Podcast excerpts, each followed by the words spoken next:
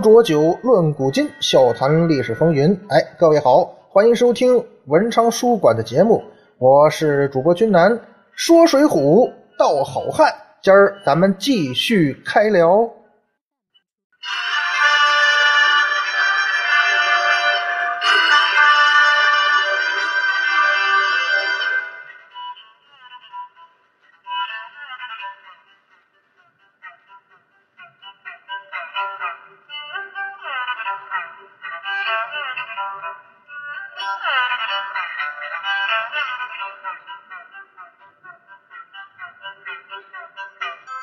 上一回啊，君南跟大家伙儿过度解读到传伙儿张衡就是宋江宋大哥，或者说老宋家在江州的神秘联络人。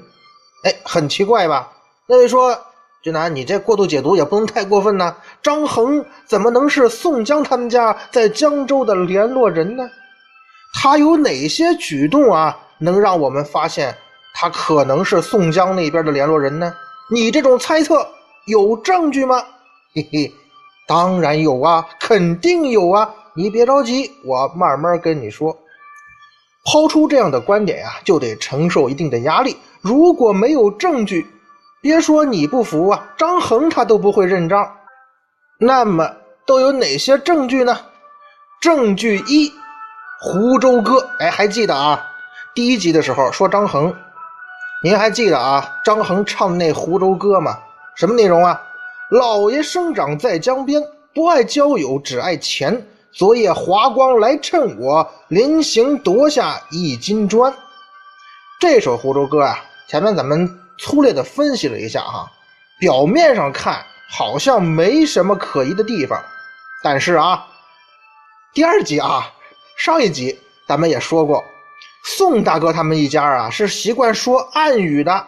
有这个习惯的话呢，咱们再来回头看看张衡这《湖州歌》呀，这含义可就不一样了。《水浒传》的作者在写宋江偶遇张衡这一节的时候啊，写的是非常细的。这张衡如何如何作，哎，宋江如何如何说，都是不惜笔墨，极力渲染。作者这是干什么呀？我们知道啊，在所谓的揭阳三霸当中啊，张衡这一霸呀，他是势力最小的，能量也最低的，跟那穆春、穆弘兄弟还有混江龙李俊那会儿，他没法比。可是，作者在写宋江遇到李俊和穆弘的时候呢，可没有这么费比例啊，大费笔墨的来极力渲染。那么，《水浒传》的作者在这个地方，他想表现什么呢？他又想让我们这些读者在读到这一段的时候，会有什么启发呢？本来啊，宋大哥在江州啊，竟遇上些稀奇古怪的事儿。作者再遮遮掩掩，我们就更理不出头绪了。既然啊，很明显啊，张衡身上有古怪，那咱们就好好分析一下。张衡到底哪些地方有古怪吧？这首《湖州歌》呀，就是咱们发现张衡古怪的突破口。怎么讲啊？这《湖州歌》，张衡唱这个啊，绝不是一首普普通通的乡间民谣，其中藏有秘密。经过冥思苦想，我终于发现了一点线索，或者说，我终于过度解读出了什么。不过呢，既然是过度解读嘛。咱得声明，这个不经意的发现啊，纯属个人发现，如有雷同，本故事纯属巧合，那可不存在谁抄袭谁的问题，是吧？我认为啊，这就相当于是这个活字印刷术，怎么讲啊？这歌呀，需要重新排列组合一下。你听着啊，老爷生长在江边。昨夜华光来趁我，临行夺下一军砖，所以我不爱交友，只爱钱。这顺序一改呀，这歌可就表达另外的意思了。怎么讲？老爷生长在江边，这说的谁呀？自然是说的张衡自个儿。这句话的重点是什么呢？是江。这个江指的是浔阳江，还是宋江呢？哎，窃以为啊，这个江指的恐怕就是宋江啊！哎，这句话就是说呢，我在你江的身边保护你啊。昨夜华光来趁我，这句话的重点是华光。华光指的是谁呢？是自然界的光，还是指的某一个人？既然是过度解读嘛，这个地方自然我会认为华光指的是一个人。临行夺下一金砖，这句话的重点是下，不爱交友只爱钱。这句话要稍微复杂一点只爱钱。那就是把金字旁去掉，剩下钱的另一边。郊游呢，指的是绞丝旁，钱字半边加上绞丝旁是个什么字儿？是个现字儿。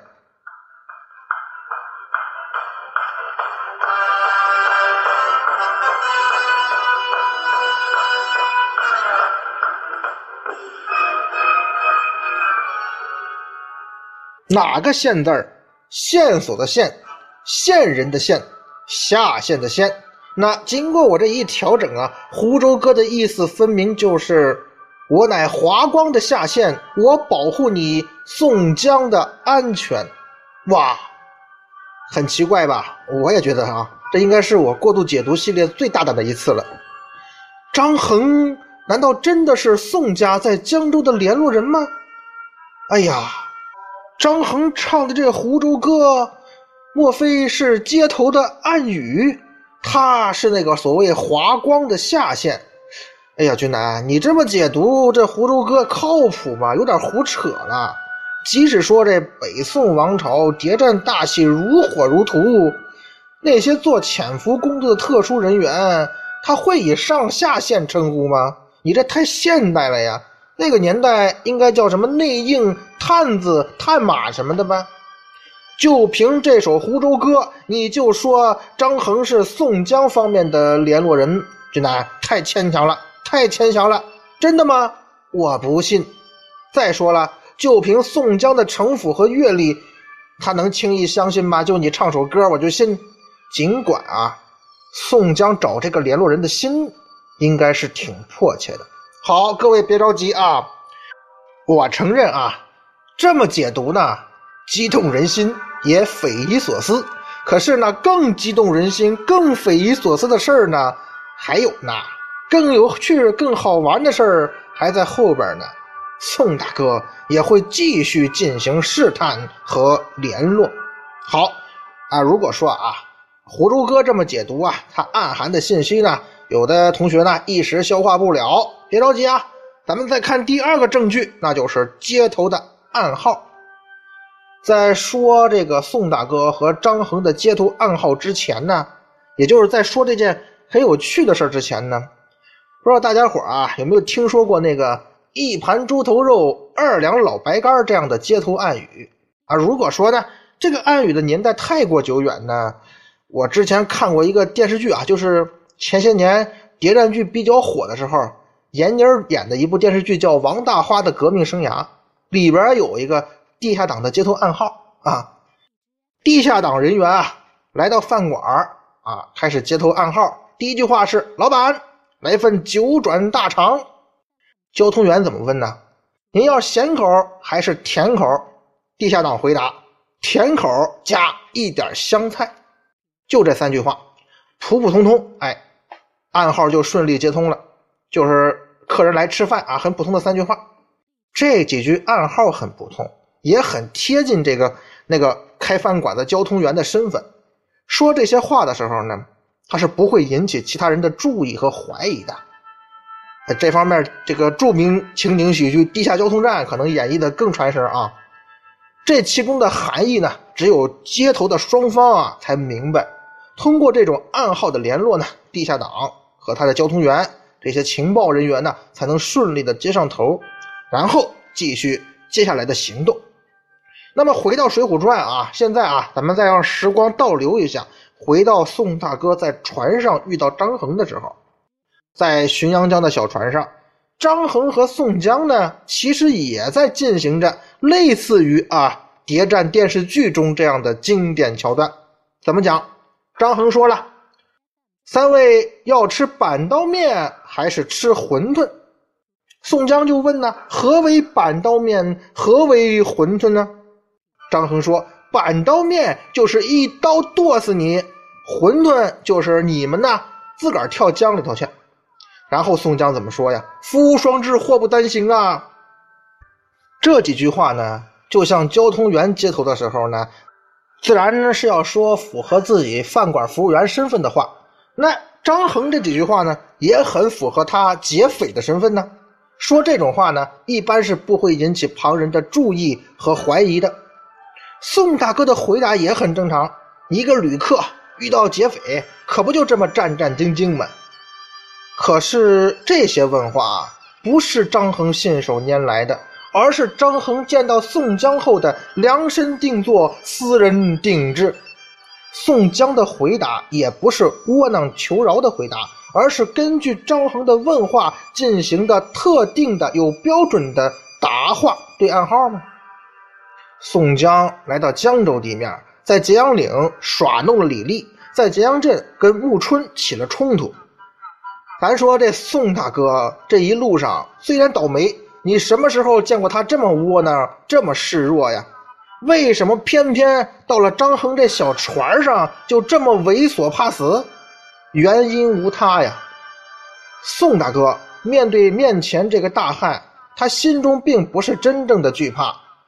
这些行为啊，不过是宋江的又一次精彩表演罢了。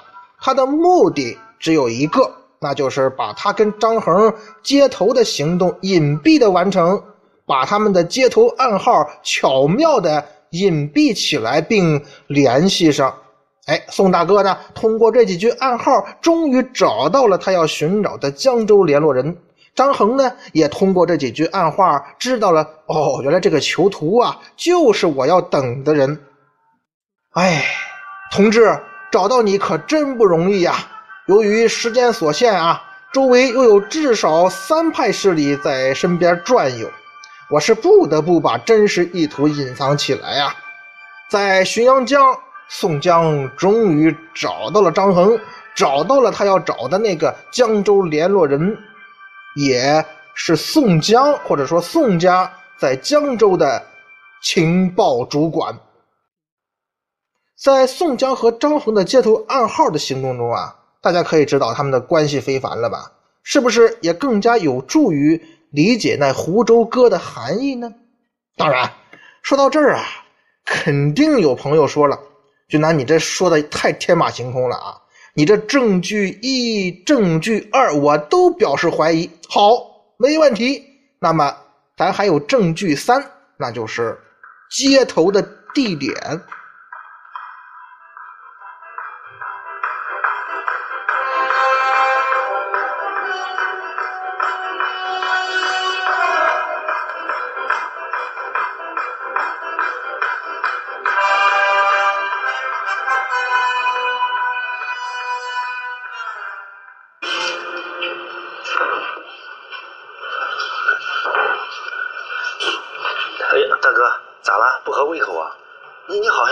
昨天上午也来过呀，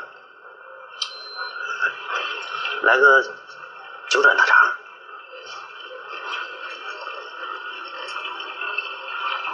啊，那行，那那你慢慢吃啊。老板，吃点啥呢？上土豆丝儿。没有。那半个猪耳朵。也没有。你这店怎么开的呀？啊。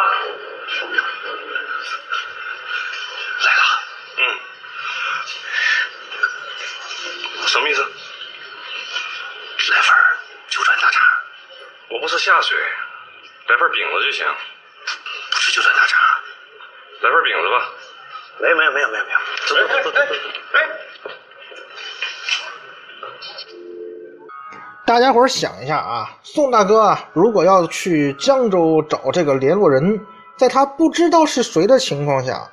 你得先找一个合适的接头地点吧，可这个接头地点呢，还真是不好找。周围有这么多双眼睛监控着我，不好行动啊。不过宋大哥就是宋大哥，他自有办法。他通过不断的行动，调动对方的监视力量，在对方麻痹之际呢，避过了监视，寻找到了接头的最佳地点和最佳时机。哎呀，不得不说呀，宋大哥这个脚步风骚啊，在他的这个积极的跑动之下呢，还真让他找到了。宋大哥这两下子呀，就像篮球里头那积极跑位拉开空当，哎，一个样啊，在不停歇的跑动当中拖垮对手、麻痹对手、寻机跳出对手的包围，实施那个最佳的出手机会。就这样，我们才会看到宋大哥一进江州啊，就冒险走什么揭阳岭，然后到了李立的酒馆呢，喝了什么蒙汗药酒，寻机又跟李俊。过了一招，下了揭阳岭，马不停蹄直奔揭阳镇呢。各位啊，下揭阳岭到江州可不是只有走揭阳镇这一条路啊。在揭阳镇，宋大哥呢更是直接闯进了人穆弘的巢穴啊，那可真的是黑社会团体啊，大有马踏连营之势。穆弘呢？这个揭阳镇的恶霸还没有跟宋江正面交锋，就被宋大哥掏了老窝，摸清了底细。在跟李俊和穆弘这两霸的交锋当中啊，宋大哥实际上是毫发无损啊，就摸清了他们的底儿。别看这混江龙啊，表面上挺风光；别看那穆弘啊，表面上张牙舞爪、牛哄哄的，可是他们在跟宋江的第一波交锋当中啊。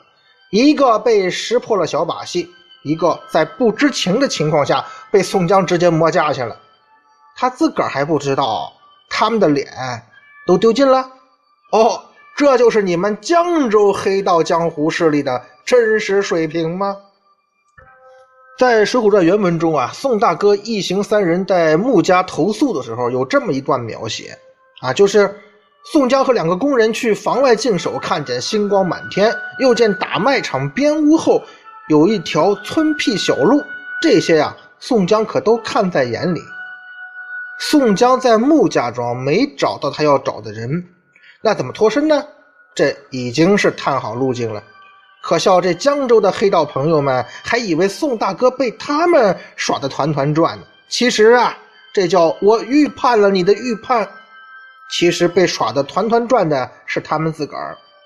宋大哥在摸清了李俊和穆弘的底细之后呢，他不但是摸清了江州黑道的底细和能力啊，也知道这俩不是我要找的联络人。那虚晃一枪之后，宋大哥跳出包围圈寻找联络人，所谓的逃离穆家庄啊，直奔浔阳江，因为宋江要找的接头地点。在黑暗的保护下，宋江隐藏身影，直奔浔阳江而去。那浔阳江自然就是接头的地点。会有同学说了：“好，就算你这些胡掰啊，都有道理。那么这浔阳江的小船，就是宋江和张衡的接头地点啦？”哎，是的。否则呢？浔阳江那么长，怎么这张衡就那么巧，正等在宋江的必经之路上？宋江等人如果对浔阳江路径不熟，他们一路瞎跑，怎么就那么巧，那么正好跑到张衡停船的地方？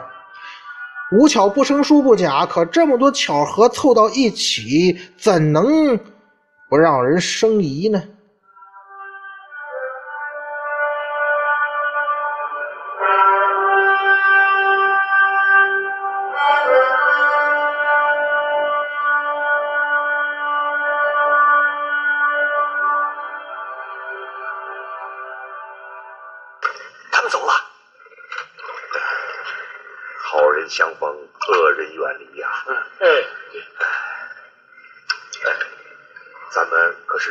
要忘了这位艄公的救命之恩呐！呃，敢问艄公高姓大名？多谢，别客气。哎，哎，艄公，你。老爷生长在江边。不怕官司，不怕天，哈哈哈哈哈！啊哈哈哈哈哈！哈哈哈哈哈！有人打从这江上过，我请他吃馄饨和半刀面。哈哈哈哈哈！哈哈哈哈哈！哈哈！哈哈哈哈哈！哈哈。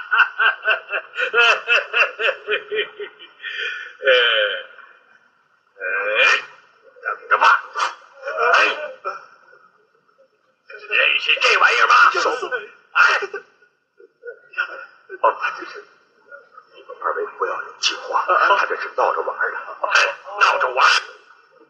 你们这些人平时最会残害百姓，今日撞到老爷我手里，我绝不会让你们难受的。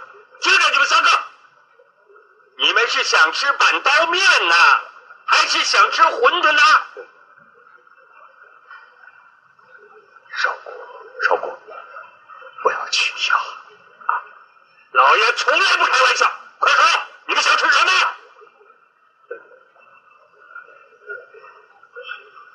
这个什么叫板刀面馄饨？我一刀一个把你们砍下水去，这就叫做板刀面啊，懂吗？你们要想吃馄饨，那你们三个赶快把衣裳脱了，跳下江去，自个儿去死，这就叫做吃馄饨。说，你们想吃什么？少公，我们什么也不想吃啊。屁话！既然上了老爷的船，不吃也得吃。哎，快说，到底想吃什么？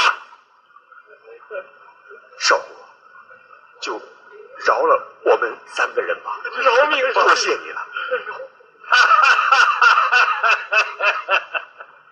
老爷平时唤作狗脸张爷爷，啊，从来不饶人的啊！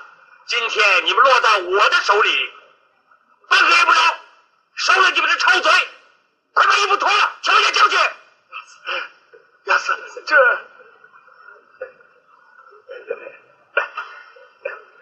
少公啊，我们这把把这包袱里的对对对银子和衣物全都交给你，就饶了我们三个人吧。饶了我们吧，饶了！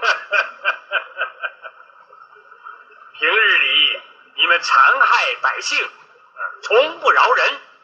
今天我这是一报还一报。哎呦，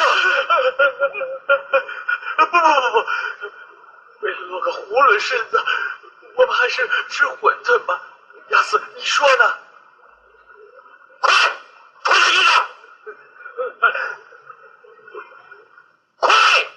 什么时候改变自行车？为什么要到浔阳江的江心才对暗号呢？其实这恰恰能看出宋大哥的谨慎。俗话说呢，屋里说话屋外有人听，路边说话草丛有人听。如果把接头地点儿安排到江心的小船上，请问还会有谁偷听呢？宋江哥哥高，实在是高。宋江到了张衡的小船上，经过这一番周折呢，二人最终确定了双方的身份。至此，张衡和宋江这暗号算是对上了。虽然呢，两个人没有握手啊、拥抱啊，激动地说：“同志，可找到你了。”但是也相当兴奋。暗号是对上了，为了进一步确认对方的身份，这试探可还没结束呢。宋江说了：“我是发配江州之人。”张衡怎么说呀？我是狗脸张爹爹。至此，宋大哥和张衡才是彻底接上了头。那三个证据说完啊，你爱信不信？如果呢，对华光这个人是否存在还心存疑虑的话呢，也不要紧，反正此人也藏不了几回了，很快他就会主动跑到我们这个说水浒道好汉系列的。张衡是宋江方面隐藏在江州的联络人这件事儿，您还别不信。如果施耐庵老爷子不在这儿隐藏这么多这么隐晦的线索，他老人家费这么多笔墨写这些干嘛呀？宋江在揭阳岭见到李俊，在穆家庄见到穆弘都是一笔带过，惜墨如金，可没有像写张衡这么详细呀。张衡和宋江对暗号的细节太隐蔽了，这个细节几乎被张衡那蛮横的肢体语言和宋大哥近乎完美的表演掩盖住了。那张衡和宋江算接上头了，就算君南你说的都对，故事继续吧。接下来他应该积极配合宋江在江州展开工作了吧？那么宋江。在来江州的路上，他就知道江州黑道江湖的所有底细了吗？宋大哥应该知晓了，否则他为什么不走官路，非得走这黑道势力出没的穷山恶水呢？那么，宋江之前认识张衡吗？张衡是怎么成了宋江设在江州的联络人呢？宋大哥呀，应该以前不认识张衡。因为宋大哥不是华光，张衡却是华光的下线。堂堂这江州的情报主管是不会轻易暴露身份的，即使对方是宋江也不行。干这一行也是有着严格纪律的。至于张衡何时成了宋江方面的人，在《水浒传》中也不好寻找线索。那可不嘛，因为是过度解读嘛。看来啊，《水浒传》。对张衡也是极力保护啊。不过，如果有人写上一部什么《水浒前传》之类的，那也许咱们就能知道很多在《水浒传》中不知道的线索和有趣的故事了。谁有兴趣啊？抓紧时间啊！现在，宋大哥有了张衡的情报网支持，他在江州的行程呢，就会。有惊无险，甚至游刃有余。江州黑道的招数呢，也被宋大哥全部知晓。江州的黑道不知道，在他们内部啊，早就出现了余则成，他们的溃败也就不可避免了。